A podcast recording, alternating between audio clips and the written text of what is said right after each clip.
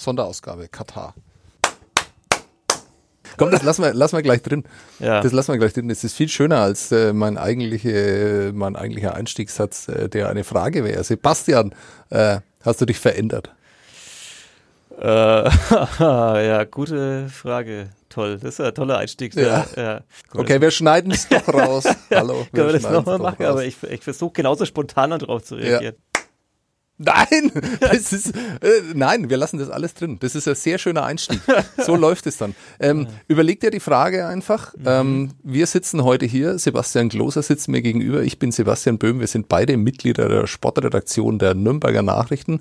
Das sind die Sitzplatz-Ultras auf www.nordbayern.de und äh, wir reden darüber, was passiert, wenn einer eine Reise macht, nämlich Sebastian Gloser in diesem Fall. Und äh, ob ihn diese Reise nämlich nach Katar verändert hat, das wird er uns gleich erzählen, nachdem Johnny Comet äh, Musik für uns spielt. Bis gleich. Sitzplatz Ultras. Der Sportpodcast von nordbayern.de.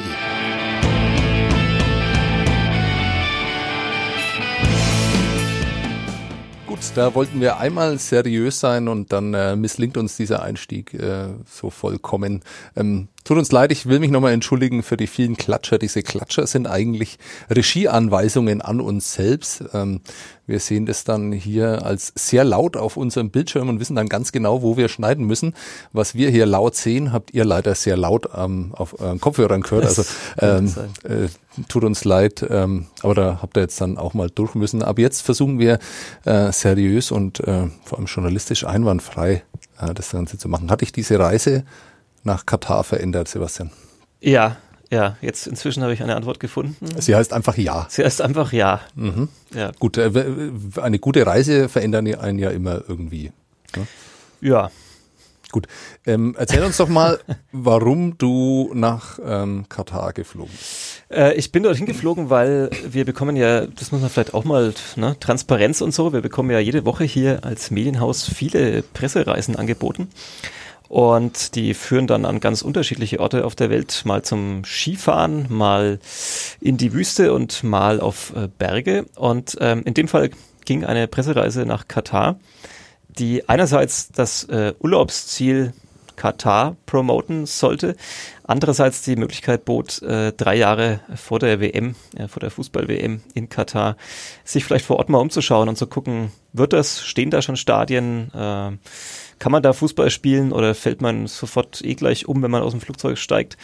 Zumindest äh, war es so angekündigt. Ähm, diese Fußballelemente der Reise wurden dann immer weniger, äh, je näher die Reise kam und äh, ab dem Zeitpunkt, als man da war. Also es war angekündigt eine Stadiontour. Es war angekündigt eine Besichtigung im äh, sozusagen ja Organisationskomitee Pavillon ähm, der WM und es war angekündigt, dass der Tourismusminister von Katar sich bei einer Pressekonferenz den Fragen stellt. Ähm, der hatte aus organisatorischen Gründen dann kurzfristig keine Zeit. Die Stadiontour fiel aus organisatorischen Gründen kurzfristig aus.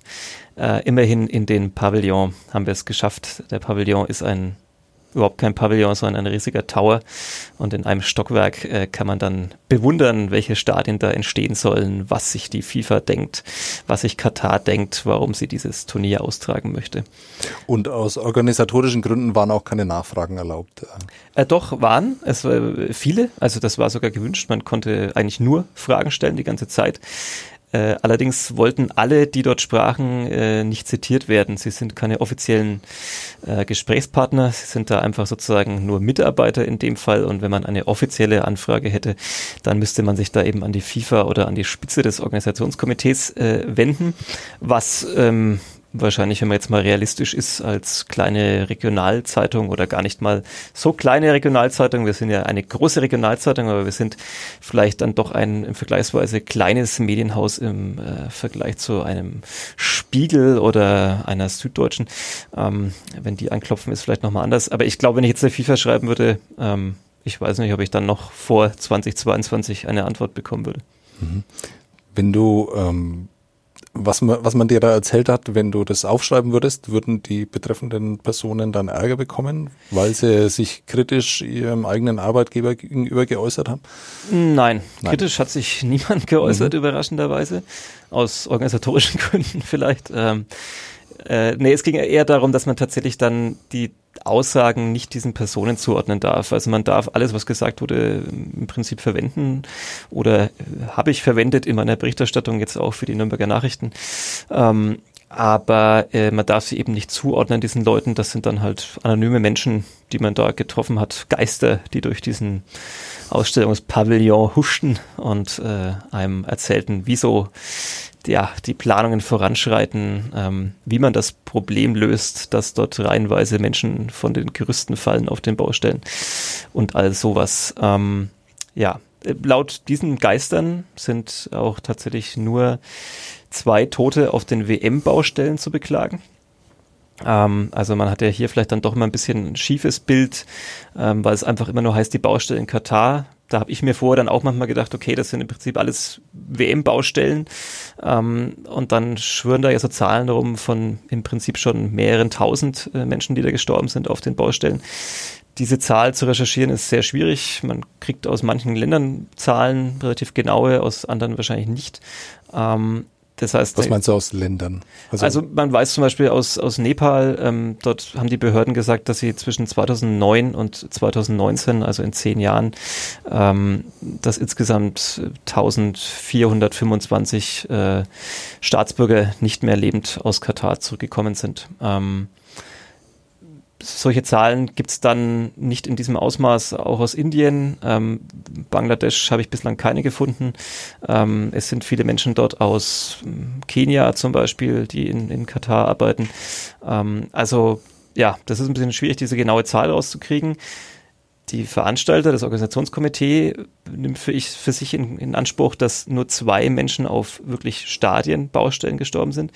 Man muss aber natürlich gucken, ähm, ja, Doha, ähm, die Hauptstadt Katars, ist eine einzige Baustelle, eine riesige Baustelle, vielleicht die größte Gesamtbaustelle der Welt könnte es sein. Ähm, und natürlich wird dort unglaublich viel anderes auch gebaut, unglaublich viel Infrastruktur, Sachen, die äh, Katar auch generell bauen würde, wahrscheinlich in diesem Zeitraum, äh, unabhängig jetzt von der WM.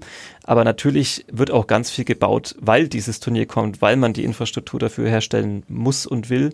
Ähm, also fällt es mir ein bisschen schwer, dann so sehr zu differenzieren, dass man jetzt sagen könnte, naja gut, zwei Tote auf WM-Baustellen jetzt in neun Jahren, das ist vergleichsweise wenig. Also ich habe mal rausgesucht, ähm, bei der Deutschen Baugenossenschaft, äh, wie viele Menschen sterben denn in Deutschland zum Beispiel auf Baustellen? Ähm, das äh, ja, ignoriert man dann vielleicht mal, wenn man diese Zahlen hört und sofort denkt, Wahnsinn, was, was für irre Zahlen, ähm, wie kann das sein? Also äh, im Jahr 2017 sind auf äh, deutschen Baustellen insgesamt auch äh, 88 Menschen tödlich verunglückt. Ähm, jetzt ist natürlich Deutschland ein weitaus größeres Land als Katar. Ähm, man müsste jetzt wahrscheinlich die Baustellengrößen oder die Anzahl der Baustellen gegenrechnen, um da vielleicht irgendeinen vergleichbaren Wert zu bekommen. Aber fand ich auch überraschend tatsächlich. Also hätte ich auch nicht gedacht, dass das in Deutschland so viele dann auch sind.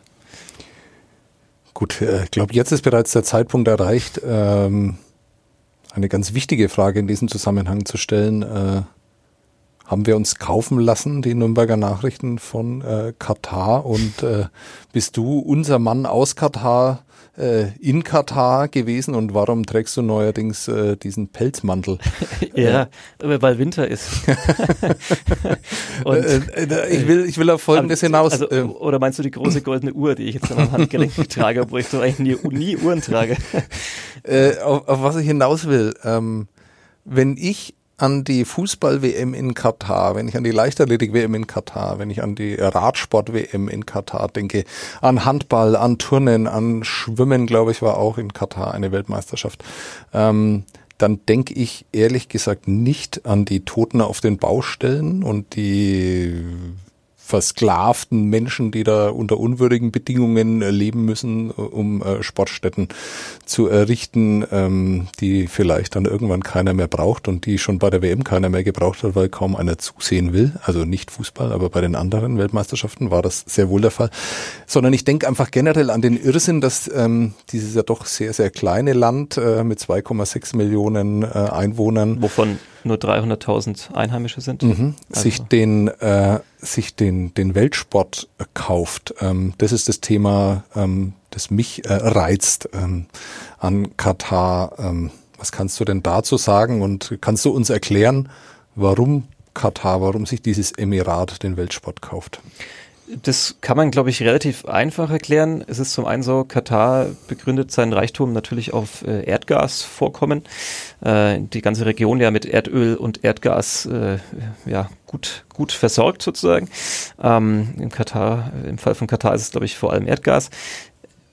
Dort ist den Leuten aber auch klar, irgendwann werden diese Vorkommen vielleicht zur Neige gehen oder irgendwann wird sich die Welt dann doch so umgestellt haben, dass wir diese Ressourcen nicht mehr brauchen und auf andere setzen. Ähm, Katar weiß also, dass man auf Dauer damit sozusagen nicht den Staat am Laufen halten wird können. Ähm, man braucht also andere Einnahmequellen. Das ist vor allem dann Tourismus im besten Fall irgendwann ähm, den es ja in der Region auch jetzt immer mehr gibt, vor allem bei den Nachbarn in den Arabischen Emiraten.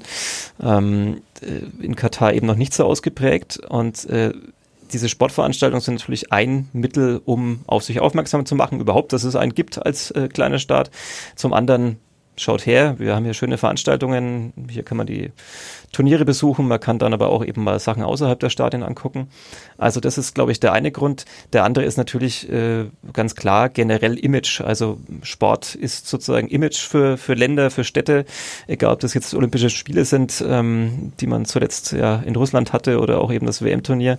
Man kann damit vielleicht was aufpolieren, was wo es an anderen Sachen fehlt im Land. Menschenrechte. Menschenrechte zum Beispiel. ähm, Wobei man da sagen muss, ähm, ich blicke mal kurz auf meine goldene Uhr, dass der Katar jetzt vielleicht nicht äh, ganz oben im, im Bericht von Amnesty International auftaucht. Also da gibt es dann doch vielleicht noch ein paar größere Baustellen tatsächlich aktuell. Aber ähm, natürlich äh, ist es auch ein Kräftemessen in der Region am Persischen Golf. Also die Staaten, die für uns vielleicht so als große Masse daherkommen, die für uns alle so ähnlich und gleich wirken, sind dann doch sehr unterschiedlich. Also seit 2017 gibt es äh, einen Boykott und eine Blockade der Nachbarstaaten von Katar, Saudi-Arabien, äh, zusammen eben mit den Emiraten ähm, und auch Bahrain, ja, boykottieren sozusagen Katar weitestgehend, ähm, haben die Verbindungen gekappt äh, zur Land auf dem Flugweg, äh, was Warenlieferungen angeht. Ähm, und äh, natürlich geht es da auch um, um Kräftemessen. Also die Nachbarstaaten haben schon seit längerem zum Beispiel Formel 1 Rennen äh, beheimatet und irgendwann ist man wahrscheinlich in Katar auf die Idee gekommen, hm, Sport funktioniert, die Staaten werden bekannter in der Welt, äh, sie bekommen mehr Touristen, lass uns auch irgendwas machen und was wäre da besser geeignet als äh, ja, eine Fußball-WM? Aber ist es dann so eine Art Negativwerbung? Ist es dann so eine Werbung, die darauf ausgelegt ist, äh, über den Shitstorm dann bekannt zu werden? Denn äh, gut, wir sitzen jetzt hier ähm, und reden vor allem hauptsächlich wegen einer Fußball-WM, die ja erst in drei Jahren stattfinden wird.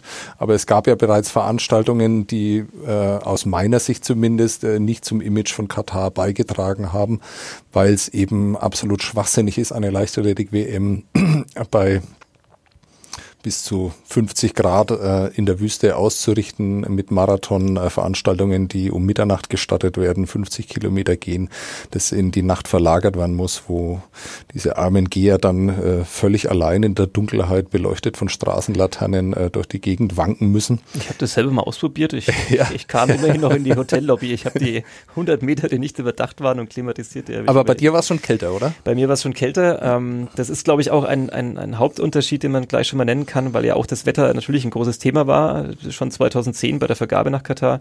Irgendwann ist man dann zumindest auf die Idee gekommen, man verlegt das Ganze in den Winter, in den katarischen Winter. Ähm, da hat es dann ja um die 30 Grad vielleicht. Äh, die Luftfeuchtigkeit ist deutlich geringer, als es bei der Leichtathletik-WM war. Ähm, die Stadien sind klimatisiert, sowohl für die Zuschauer als auch das Feld im weiteren Sinne. Na, ein Glück. Ein Glück. Ähm, äh, man hat schon vielleicht bei der Leichtathletik-WM diese, diese Waschtrommeln gesehen, die da ins Stadion eingebaut sind. Man betont auch zumindest, dass man das alles mit äh, nachhaltigen Ressourcen äh, kühlen will. Ähm, da bin ich jetzt aber nicht Techniker genug und war auch nicht nah genug in einem Stadion drin, um das. Äh, Schau doch nochmal auf deine goldene Smartwatch, vielleicht steht da. Da, da steht gerade drauf, dass es alles nachhaltige Ressourcen ja. sind.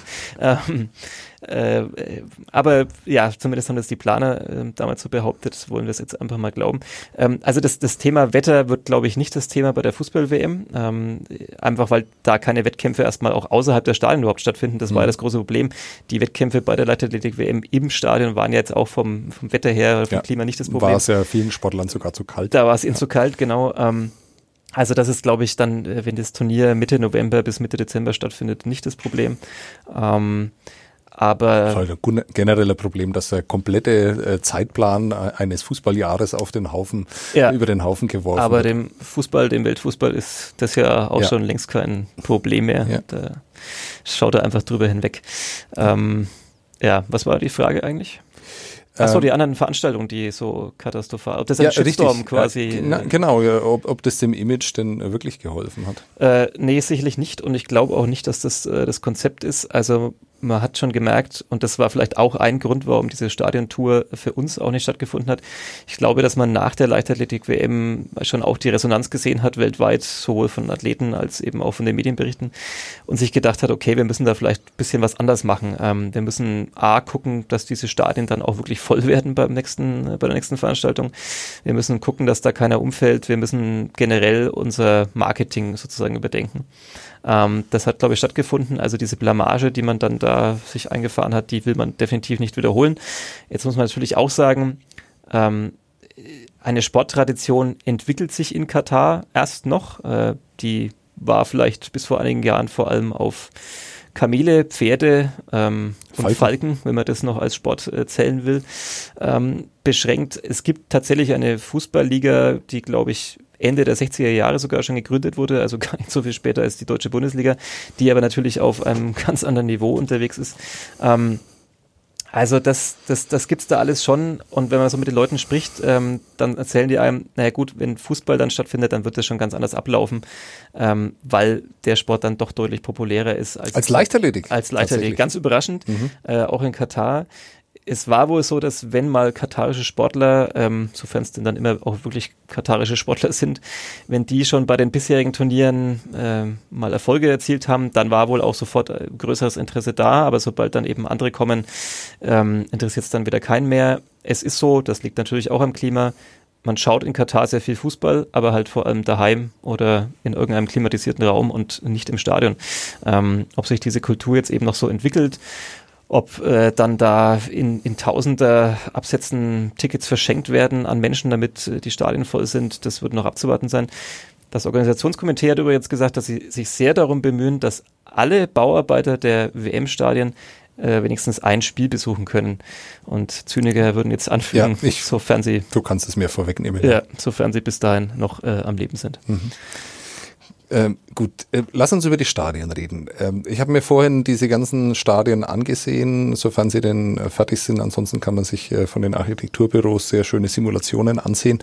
Ähm, äh, mein zwölfjähriges Ich äh, hat laut aufgejuchzt, weil ich äh, mir sowas früher gern selber vorgestellt habe, selber du gemalt so gemalt. Genau, ja, habe ich, okay. habe ich natürlich. Und äh, ich weiß es nicht ganz genau, aber es kann schon sein, dass da auch ein Stadion direkt neben einem Yachthafen entstanden ist.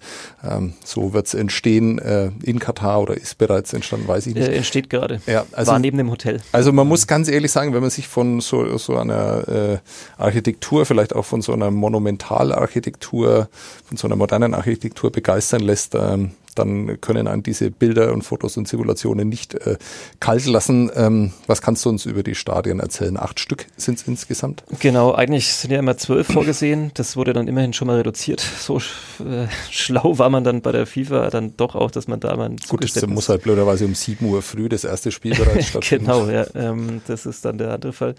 Nein, ähm, es gibt acht Stadien. Sie sind erschreckenderweise wahrscheinlich bereits äh, im Jahre 2020 fertiggestellt. Alle ähm, was für die Planung schön ist, ich finde es ein bisschen erschreckend.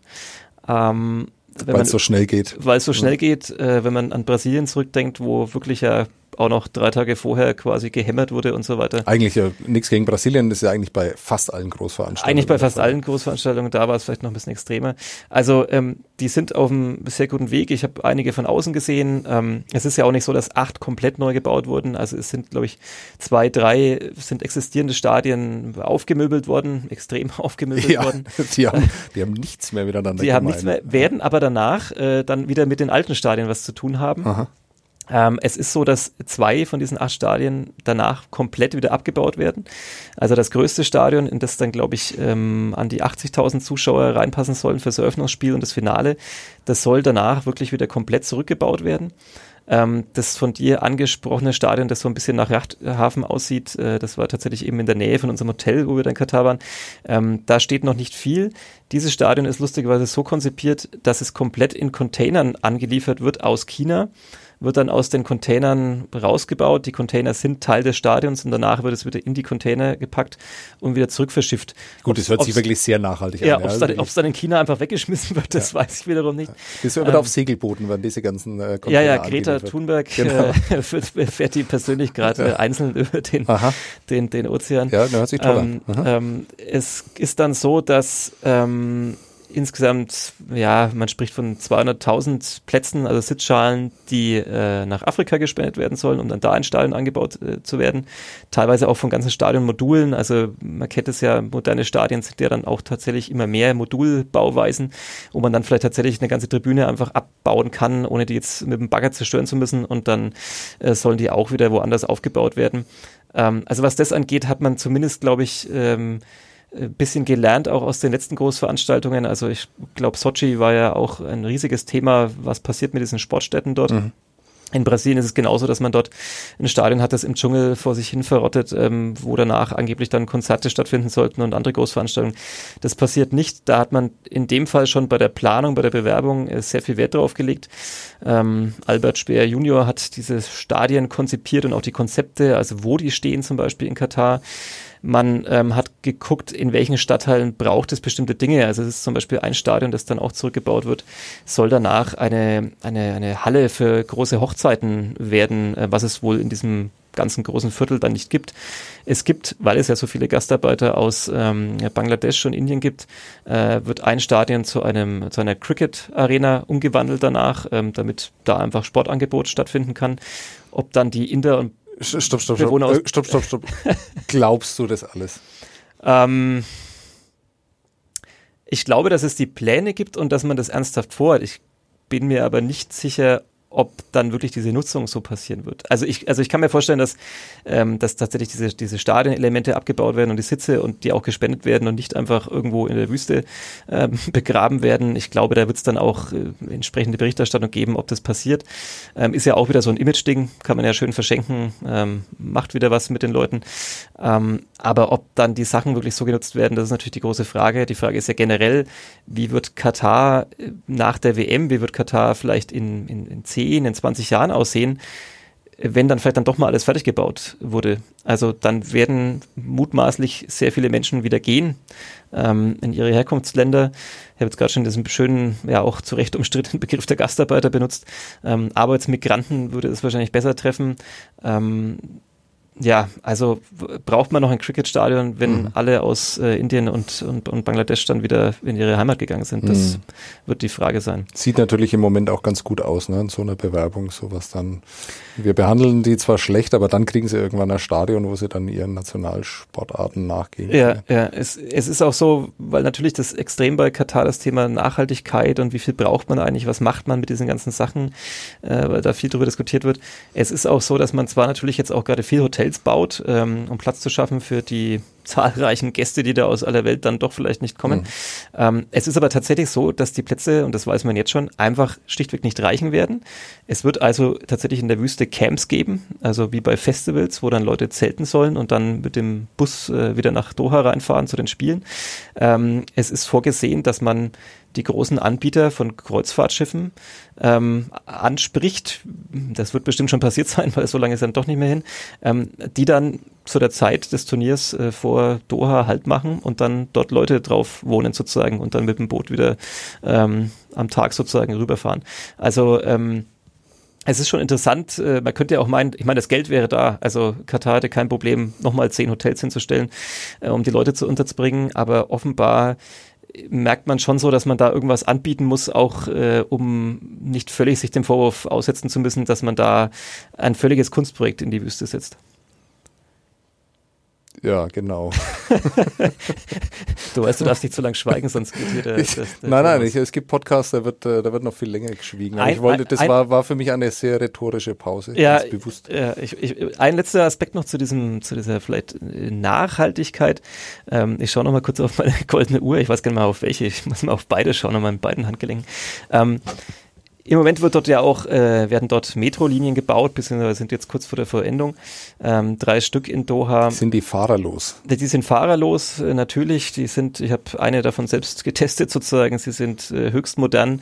Man kann sich ein goldenes Ticket kaufen und sitzt dann in einem Erste-Klasse-Wagen, abgeschirmt vom restlichen Pöbel, äh, der aber, habe ich auch nachgeschaut, auch in einem sehr komfortablen äh, U-Bahn-Waggon sitzt. Wie sprichst du denn von deinen Journalistenkollegen, die da mit, mit unterwegs waren?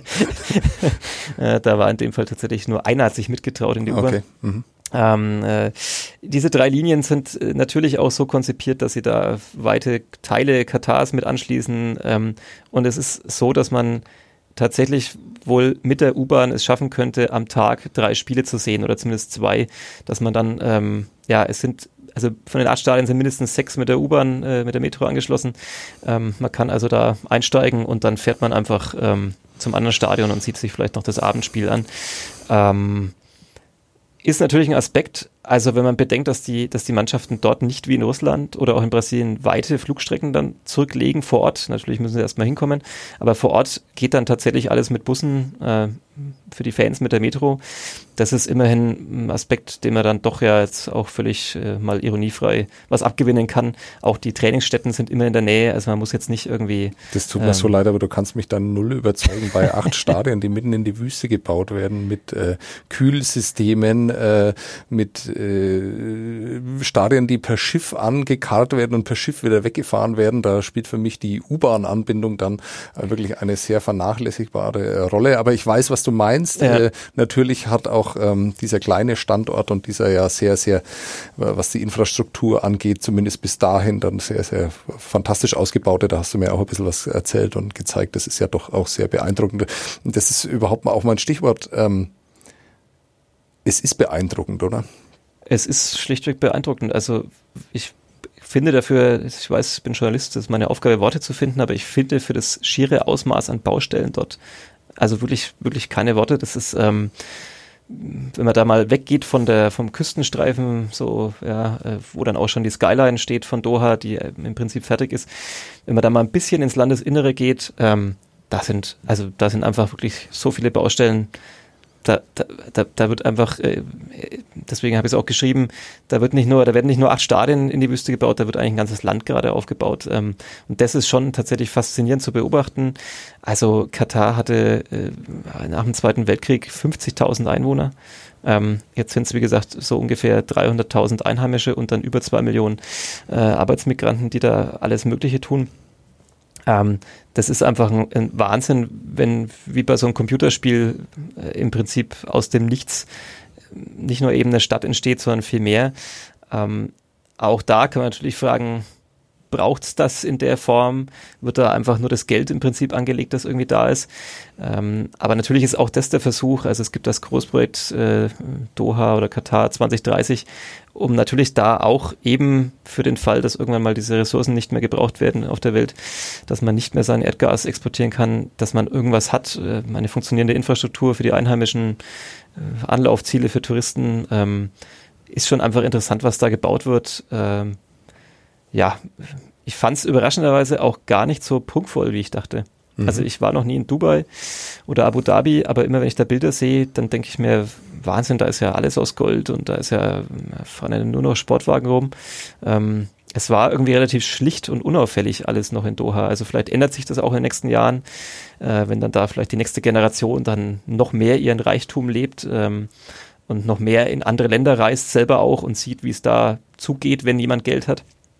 Ähm, aber es war jetzt noch nicht wie bei, äh, wie hieß das bei MTV, die Sendung? MTV Crips, Crips äh, wo die Leute ihre Willen zeigen, das habe ich da irgendwie noch nicht gesehen. Also vielleicht auch, weil einfach zu viel, zu wenig Gras da ist für und Palmen für. Zu wenig Gras. Ähm, äh, vielleicht ging das aus organisatorischen Gründen auch nicht, dass man dich da Vielleicht ging es auch einfach aus organisatorischen Gründen nicht. Genau wie das Kamelrennen, das leider ausgefallen ist. Ich ja, ist aber wirklich ein, schade. Ja, das hätte ich schon gern gesehen, weil es war versprochen ein Kamelrennen, ähm, wo inzwischen halt keine Jockeys mehr drauf sitzen, sondern Roboter und die Besitzer der Kamele dann nebenher fahren und die Roboter steuern.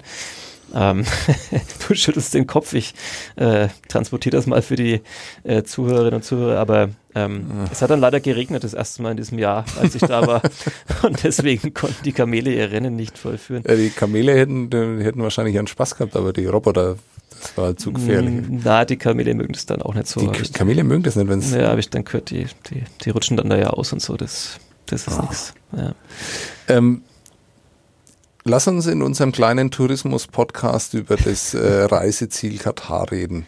Ja. Ähm, du bist bei uns in der Sportredaktion als derjenige bekannt, der die zumindest abgefahrensten Reiseziele hat. Äh, die jetzt vielleicht auch nicht jeder auf seiner Liste hat, die man wahrscheinlich vom Nürnberger Flughafen aus perfekt anfliegen kann, weil der ja auch für die etwas anderen Ziele bekannt ist und Grüße, Destinationen. Grüße an den Albrecht Dürer Airport. Ja.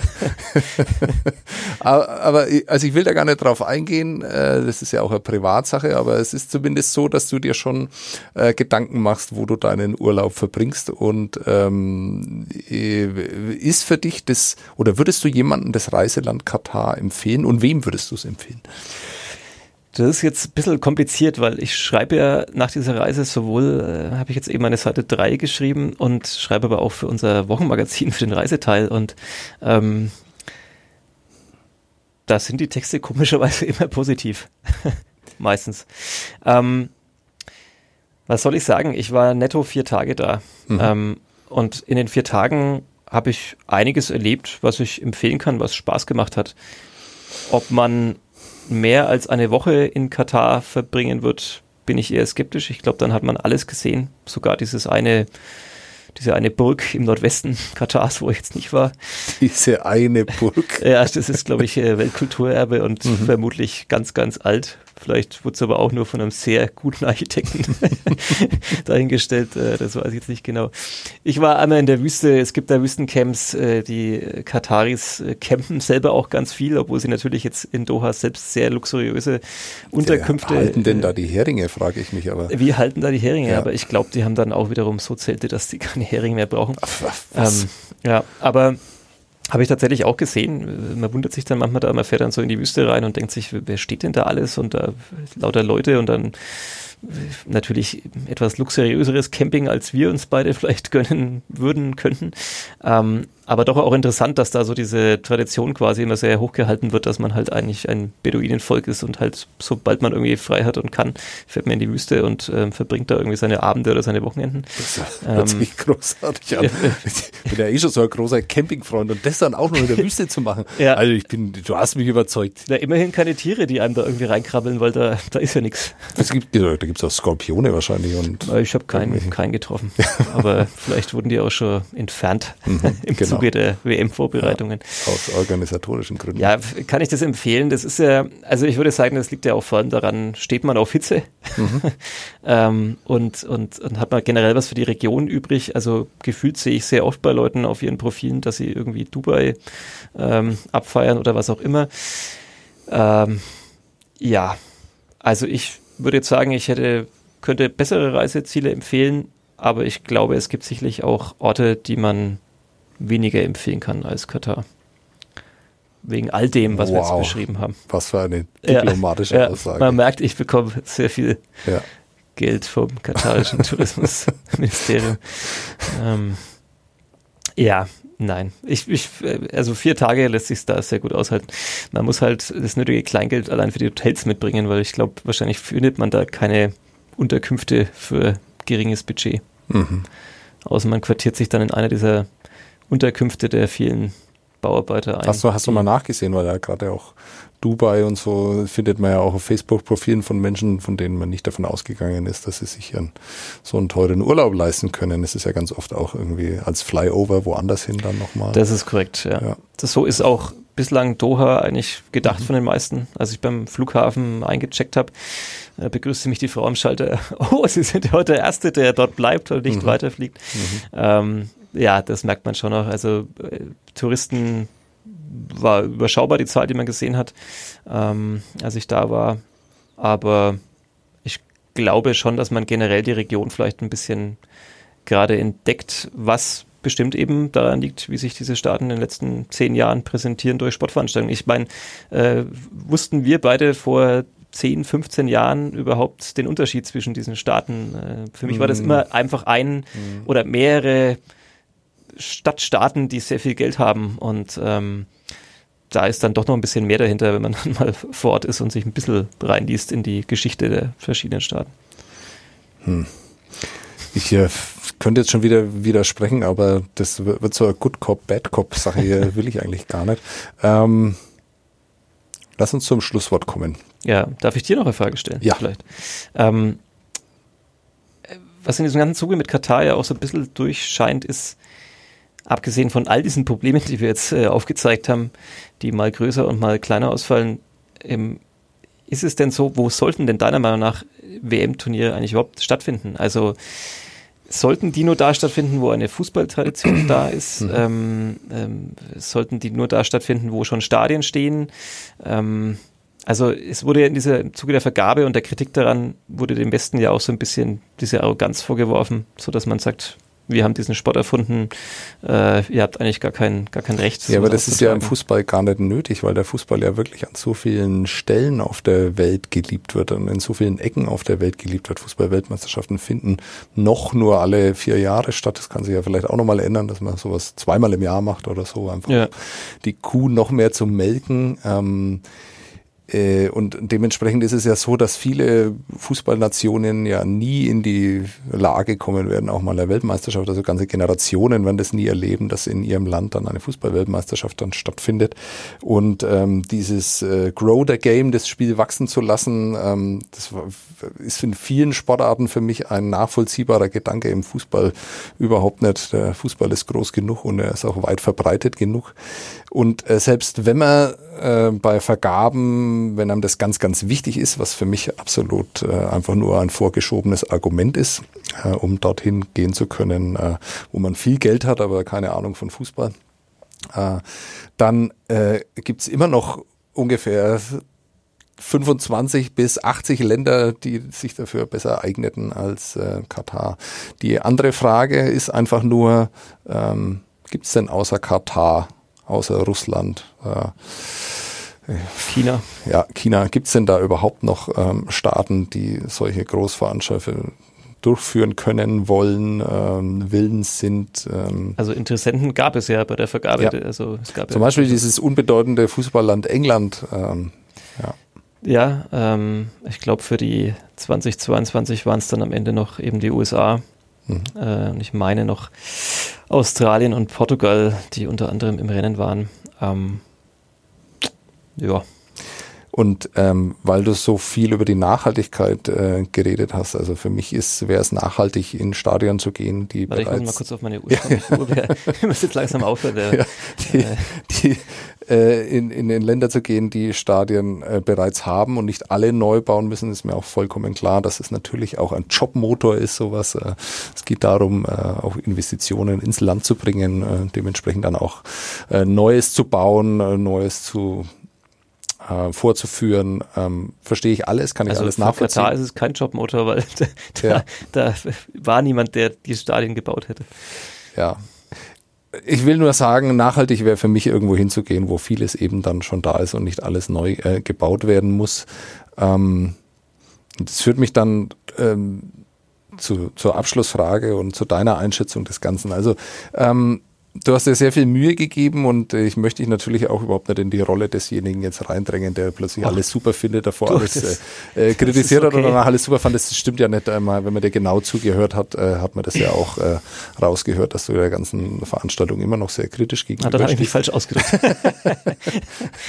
aber, aber äh, zumindest hast du es jetzt in der letzten halben Stunde nicht geschafft, äh, mich auch nur in irgendeiner Form von dieser Veranstaltung ähm, zu überzeugen. Ähm, Deswegen frage ich dich einfach, äh, aus meiner Sicht äh, findest du es denn immer noch absolut irrwitzig, ähm, eine Fußballweltmeisterschaft in diesem Land auszutragen? Ja, ähm, das war schon die erste Antwort auf deine erste Frage. Einfach mhm. ein knackiges Ja. Ja, ich finde es immer noch irrwitzig. Ich finde, du hast es gerade richtig aufgezeigt. Es gibt genügend Länder, die bereit wären, so ein Turnier auszutragen der Fußball ist so populär weltweit, dass es da genügend Anlaufstellen gäbe. Ähm, natürlich kann man mal neu denken. Natürlich ist es vielleicht schön, einfach mal in eine bestimmte andere Region sowas zu bringen, um da natürlich auch das äh, zu verbreiten. Wir haben jetzt noch nicht so über diesen Aspekt gesprochen. Was macht das vielleicht natürlich auch nochmal mit den äh, nicht wirtschaftlichen Faktoren, sondern mit sozialen Faktoren im Land? Ähm, natürlich, man kann da jetzt auch ein, zwei Sachen aufzählen, die sich tatsächlich jetzt schon im Laufe der Zeit verbessert haben in Katar, aber noch lange nicht befriedigend sind, ähm, wie eben mit Arbeitgebern zum Beispiel umgegangen wird. Ähm, ich finde es weiterhin irrwitzig. Ich hätte es woanders hin vergeben, aber äh, der FIFA, ähm, ja, also da irgendwie eine gewisse Logik oder eine Nachvollziehbarkeit zu unterstellen, wäre, glaube ich, äh, sehr naiv.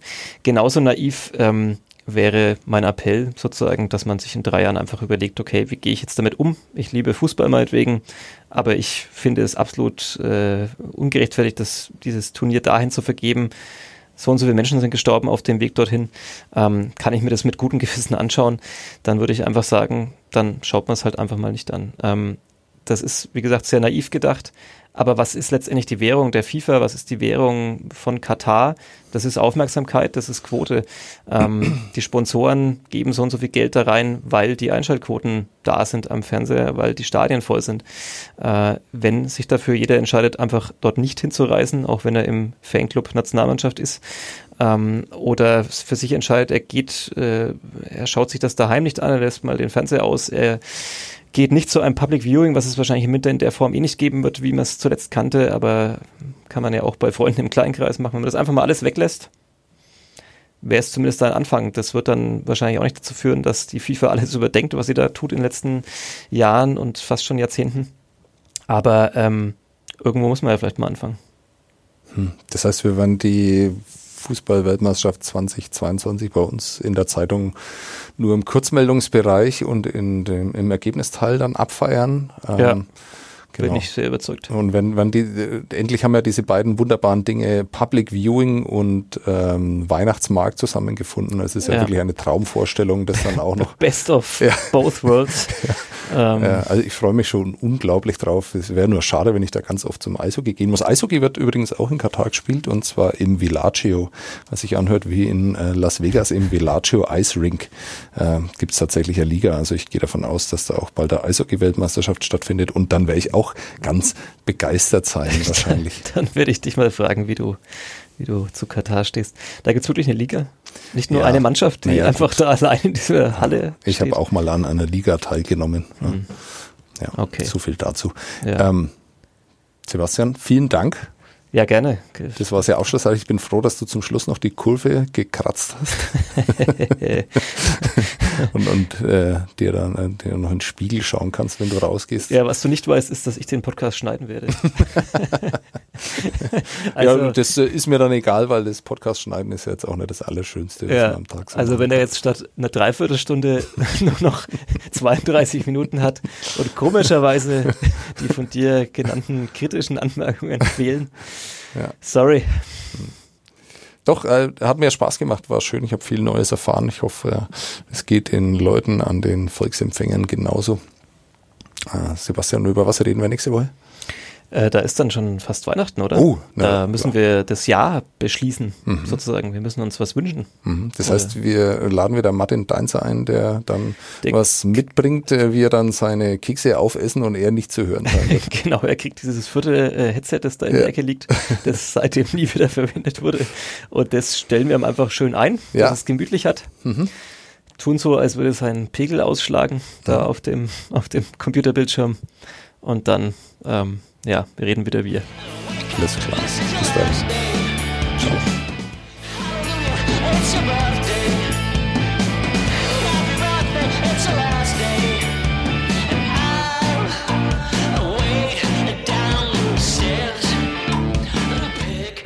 Mehr bei uns im Netz auf nordbayern.de